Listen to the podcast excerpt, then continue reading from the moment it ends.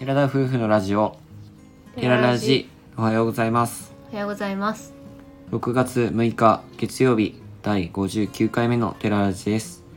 私たちは宮崎県在住の交際歴8年結婚3年目の20代後半夫婦でこの番組では私たちの日常や趣味について宮崎弁でテゲテゲにまったりとお話ししていきます本日は私たちが購入したハイエースについてのお話をしていきます購入したともう早速暴露しましたけど順序を打って話してほしいところなので話してくださいはい、えー以前も一度ハイエースのお店に行ってきましたっていう回を設けさせていただいたんですけども、はいえーそれからもう一度そのフレックスという熊本のお店の方に行きましてそちらで日本一周車中泊の旅に向けてハイエースを購入いたしましたおお約1ヶ月前ぐらいの話かな1ヶ月は経ったよねもーゴールデンウィーうク、前ぐらいだったよねうん、直前ぐらいに行ったから、うんそうだね実は1ヶ月前に契約の方は済ませておりまして、えーそれに伴って自分たちの今乗っているラブ4ともその納車と同時にお別れということになりますうんまあいつバンライフを始めるかはっきりはまだ決めてないんですけどなぜ急いで契約したかっていうのは、まあ、ラブ4の下取り価格が下がるっていうところがあったので、まあ、もう早めに決断しようということに至りました、実はラブ4の方、うん、今中古価格がすごく上がっていて、うん、半導体不足とかでやっぱ車の中古市場とかも上がってて、うん今以上上がることはないでしょうということを言われていたのでな1回ぐらいそのフレックスに行った時には聞いていたのであんまり時間を空けると、まあ、下がる一方っていうことになりました詳ね。しい値段をお伝えできませんけど、うん1回目のそのフレックスに行った時うんと比べて約うん1ヶ月経っただけでも10万ぐらい価格が下がっていて、うんまあ本当なのかはちょっと私は疑いがあるかなと思いますけどねそうだねそんな1ヶ月で10万もかって思ったりするのはあるな。まあそのディーラーで出した時と比べてフレックスの方が高くで取ってもらえるっていうことだったので、うんまあ、フレックスにて契約をしました。本当はラブ4もいろんな中古店とかに行って値段を査定してもらうのが良かったとは思うんですけどフレックスでまあ購入するにあたって自分らが車を売るまではそちらにずっと乗り続けることができるっていうことだったので、うん、まあ、そういった関係とかいうのも考えてもうフレックスの方でそのまま売ることに決めました、うんラブ4については。もともとラブ4はあの買ったっていうよりかは残クレだったので、うんまあ、手放すかそのまま乗り買い取って乗り続けるかっていう二択だったっていうこともあったから、うんまあ、今回そのバンライフをしたいっていう夢ができたので、まあ、そのラブ4で一周っていうのはできないうんから、まあバンとかキャンピングカーとかにどっちにしろ乗り換えないといけないっていうことは思っていたので。うんまあ、手放すことは決まっ必然的には決まっていたかな。いやすごくラブ4の車自体は自分はめちゃくちゃ気に入っているので、うん、手放すことはすごく悲しいんですけど自分たちが日本一周するにあたってその快適さだったりやっぱりしっかりね余裕のスペースというかせ居住空間がないと自分たちもエコノミー症候群とかね、うんそういっれたは怖いかな。しっかり眠れなかったりとかいうのも考えるとやっぱりハイエースじゃないと厳しいなと思ってラブ4をもう手放すにい至りますと。まあラブフォーねそもそもその手に入れた時の話もだいぶストーリーがあるのでそれは後々お話しするとしてなんか、うん自分たちは本当にそのいい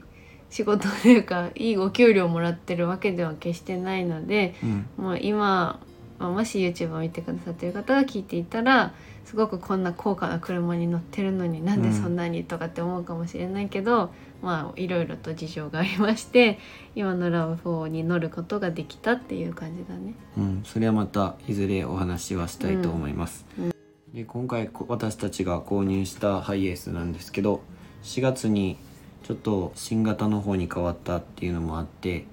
自分たちはフレックスの方でももう新型のハイエースを改改造してもら少し改造してもらって購入する形になりました本当は2人でちょっとおしゃれな感じというか可愛い感じにしたくてリノカっていうレトロチックなねハイエースを目指してたんですけど、うんなんか丸目だったりとか四角目とかねフェイスのキットを取り付けるような改造、うんまあ、色もすごいバリエーションが豊富で、うんまあ、塗装をね一旦全部剥がして塗り替えたりっていうことが発生するんだろうけどうんもともと1回その契約前に行ってた時にはこちらも気になってるっていうのを伝えてでその契約の時もうん捨てきれなくって聞いたは聞いたね、その実際どうなんだっていうのは。うん、で聞いたけどやっぱりまだ新型のハイエースにはそのリノカ自体がもともと古いタイプのやつを改造しているから、うんその新しいハイエースには対応していないっていうのと、うんうん実際にリノカ自体を顔だけ変えるとかじゃなくて実際買おうとしたとしてもうんすごい可愛くておしゃれなんですけどもうすでに7万キロとか乗ったもう中古車を改造してるような形なのでそれをそれだったらちょっと日本一周しながらもう何万キロも乗ってる車をずっともう自分たちはハイエースね今度買ったハイエースはずっともう乗り潰そうっていう考えではいるのでうんなんかもう最初からねたくさん走ってる車で走るよりかはうんまあ、新しい方がいいんじゃないか新車の方がいいんじゃないかなというふうに思ってもうリノカを諦めたっていうような感じだね。まあそれだけじゃなくて私がまあその納得いかなくてもうちょっと掘り下げて聞いてほしいというふうに頼んで聞いてもらったんですけどそもそもこのフェイスキット自体がやっぱ大人気っていうのもあるのと数うがん作られてる数自体が少ないからうんこれに変えてもその街がどんどん伸ばされるというかうんまあななんだろうそのフェイスとかは変えなくって普通にハイエースを少し中身の内装だったりとかできる範囲の外装、まあ、すぐ手に入るようなキットでやればすぐ注文してから何ヶ月後とかって手に入るんだけどこちらのリノカに関してはだいぶなんか注文してから何年待ちとかなんか、うんなんだっけ伸びていくって言わなかったかな。頼むのが遅くなればなるほどっていうかそうそう順番待ちだからっていうんんあ話だそっうたそうよね順。番待ちうんだからすごく遅くなる長くても1年とかどんどん長くなる人はそれぐらいかかる最初お伝えしてたよりも長くなってる人がいますって言われて、その私たちの考え計画でいくと間に合わないんじゃないかっていうのをまうんあ考慮してくれてて、そもそもあんまりおすすめはしてなかったっぽくうんって、うんまあ、それを聞いてなるほどなっていうふうになったそんなに待てないからそこまでしては私もいいかっていうふうには思ったので。うんもう諦めることを決めました。そもそも自分たちが買った新型ハイエースにはまだリノカをこうつけるタイプのこう型自体がまだ作られてさえいないからそれさえも取り付けるに新しく発明されるにもっていうべかな発明発明あーというかねそうだねセンサー対応のものをまあそもそも作るか作らないかさえもわからないそう段そう階で生ね産されるとしてもその期間がわからないっていうふうに言われたから、まず新型自体につけること自体無理だっていうことになってうんもうそれ諦めたって感じだよね。うんでいずれもしそういった型が出たとすれば、うんまあ自分たちはもうずっとハイエースそれ乗り潰していこうっていう考えではいるから、うんまあそのまま結局変えないまま終わるかもしれないけど最悪変えようと思ったら、うん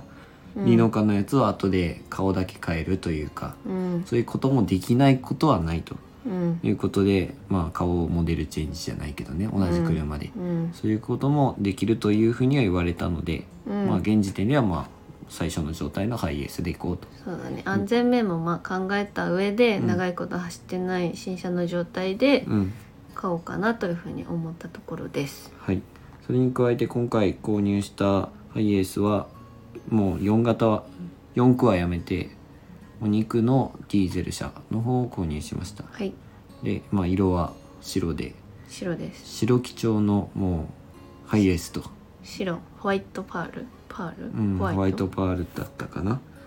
うんでそれでいろんなパーツとかもぜなんかフレックスはフレックスならではのうん、で作られたフレックス限定のパーツがいろいろあってうんそういったのを少しつけてもらったので、まあ、ホイールが変わってたりとかうんミラーが変わってたり、うんまあ、外見の部分だったりちょっと中もちょっとだけ変えたぐらいだうね、んだからそんなに費用が爆上がりしない程度で今回はお願いをしましたうんで今回正式にもうフレックスの方から申請書類というかねなんか書かないといけない書類と同時に車庫証明とかでしょそうそうそうそうその新車もフレックスの方に届くということで実際にこれからカスタムが始まっていくような感じそうにだなねるかなと思います、うん今頃、まあ、カスタムしていくかぐらいで放置されてる状態ではあると思うんだけど まあもう本当に間近に迫っているというような感じだねうん楽しみだけど楽しみだけどそうラブフォーとのそうそうドライブというかねキャンプをいっぱい楽しまないとなーってつくづくそう昨日感じていたとこまろあで、ですもちょっと心が痛いのはキャンプを始めたせいでちょっと傷つけることが増えてしまったっていうのは本当にラブ4に申し訳ないって思う。うんなんか今までは全然もちろん、まあ、りょうくんもだけど安全装備が本当にしっかりしてて、もう私みたいな人でも全然事故なくセンサーが優秀すぎてねうん全然大丈夫だったんですけど、まあ、どうしてもねキャンプに行くともう目に見えないなんか木があったり とかまさかの事態があったりとかして乗り入れる時にねちょっうとんうまくエアロの部分がうまくいかなかったりとかしてちょっと傷つける羽目にもなってしまったんだけど、うんまあラブホーのおかげでキャンプも楽しさも知れたし車中泊というところも経験させてもらえたから。うん本当にね素敵な出会いでしたので寂しい思い出いっぱいだなっていう感じどちらかというラとブフォーがなかったらまず車中泊っていうのをやらなかったからねその前の車の写真が多分もうなんだろうスマホぐらいのレベルで画質がめっちゃ荒いのしかないんですけど あのなんだっけライフライフうん、そうりょうくんは中古のライフを大学時代に最初ロのーねンで買ったんだようね。ん、ね 懐かしいよね。寂しいなあいつも懐かしいなライフそうそういやあれで一時乗って、まあ、結婚して子供できたら乗り換えようぐらいの話で自分も、まあ、新新車じゃないな新古車で、うんえっと、軽に乗っててそれは今もあるんですけど、うんまあ、それは、まあ、いずれ手放すことになるんですが2人とも軽だったからね、うん、そっからのラブ4っていういこきとなりで。 SUV が手にそ入うっちゃったそとういうまあも夢が叶ったようなもんでしょ、うりょうくんからしとたらもと欲しかったのが SUV だから、思った以上に早く夢が叶っちゃったっていうのはうね、ん、でまあ次はなんとハイエースというね、うんまあハイエース自体あんまり私も興味はなかったじゃなかったから、うんまあ、全然へーって感じだったんだけどやっぱバンライフしてる人を見ていくと、うんハイエースに乗ってる人キャンピングカーに乗ってる人が多いから、やっぱり憧れにもなったし、まあ、うん今はワクワクしているな。そうだよねで自分たち費用を抑えるということで、うんうんその外装の部分は少し変えてもらってうん、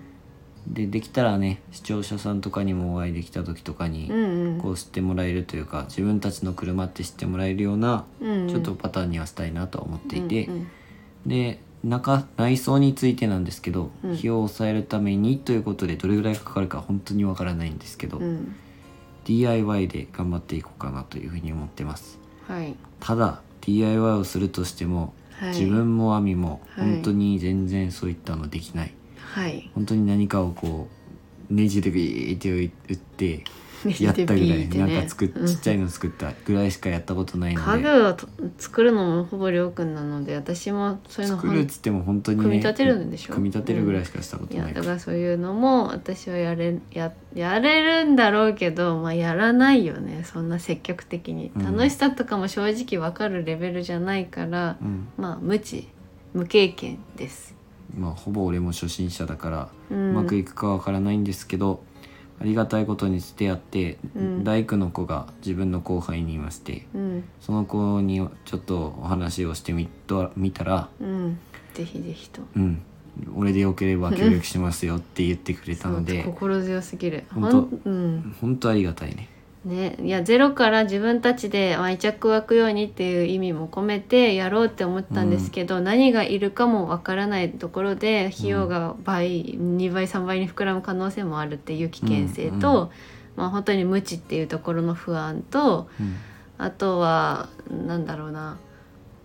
あの作る期間っていうか、まあ、大体の期間を決めてるんですけど仕事をしながら、まあ、キャンプ行ったりとか、趣味もあったりとかして。うん十分な時間確保できない中やったところでその形になるのかっていうところもあったので、やっぱり力は必要だなっていうことになったね。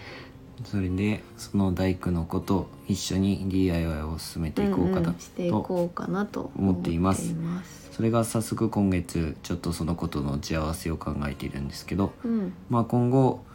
こちらのラジオでの予告にもなるんですけどうも、ん、そのバンライフを始めるまでは YouTube の方には投稿をしませんいないです。 YouTube では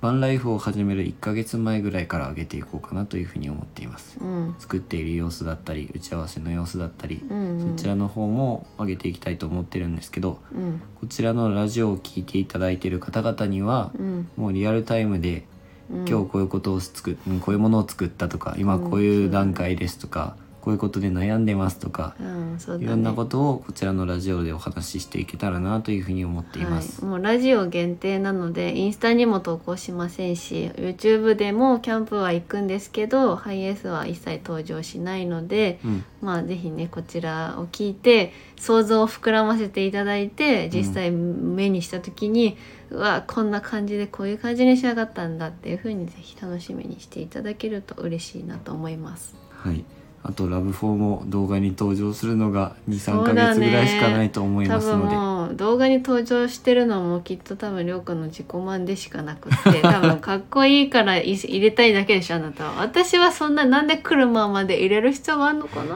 って正直思ってたけどいやっぱり入れ多分皆さんねかっこいいって思ってくれてるよねいや絶対そうだろうとは思ってたけど私はね正直興味ない人だから、まあ例えばよ極端な話そのライフの経だったとするじゃん、うんうんそれをなんか出入りする様子を見るじゃんうんどうでもいいじゃんいやライフで頑張ってるんだってなるよあまあまあそこで、うそういう視点で見てくれる人はいるよ私からしたらなんて車のシーン入ってんのって思うわけ、うん多分俺らの動画見てて、うんなんでラブ4なのにこんなエアロつけ ていキやャンプしてんの、うん、ってバ思カわれみてたるいって正直思うなうん私だったら、うそうかもしれないんね、まあまあい自己ろんな満ですごめんなさい付き合わせてしまってすいません私の自己満でした ねまあだからラブホーとそお離れうんなんて言うんだろう離手放す時のなんかまあ思い入れとかもね語っていけたらと思いますねうんそちらも YouTube で収めたいなと思ってよ自己満です自己満でまあでも今本当に人気の車種だとは思っ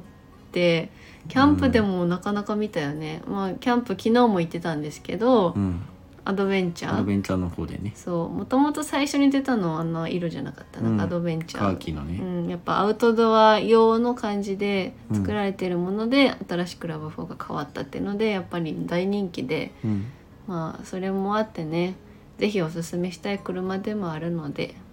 機能とかはい、説明してください、は思う存分、い、もう自分の思いを全てはい言葉に自慢表ししまてす、ください自慢をしたいんじゃない感謝を伝えますはそうですな、い、はいということでまあこ今回のハイエースについてはシリーズ化させていただくということで、また、ね、ラジオでのシリーズ化がこれで一つ増えたねまあ歌でしょあとキャンプ場レポでしょあとハイエースというハイエースのまあリアルタイム なその話の内容の裏側をわざわざここで言う 必要あるなあるよだって一応ほらコーナーとして設けることでしょつシリーズ化すそうだるねということは、この3部はどっかで登場するんですけどまあ、うん大抵は基本私たちの雑談となるのではい、どうぞお付き合いくださいはい、今回は少し長めになってしまいましたが、はいここまでにしたいと思いますはいラジオのご感想やご質問などコメントやレターで送っていただけると嬉しいです。私たちはインスタグラムと YouTube での配信も行っております。YouTube では夫婦でキャンプや車中泊をしている様子を毎週土曜日夜7時に公開しておりますのでご興味のある方はぜひご覧ください。本日も最後までお聴きいただきありがとうございました。それでは皆さん、いってらっしゃい。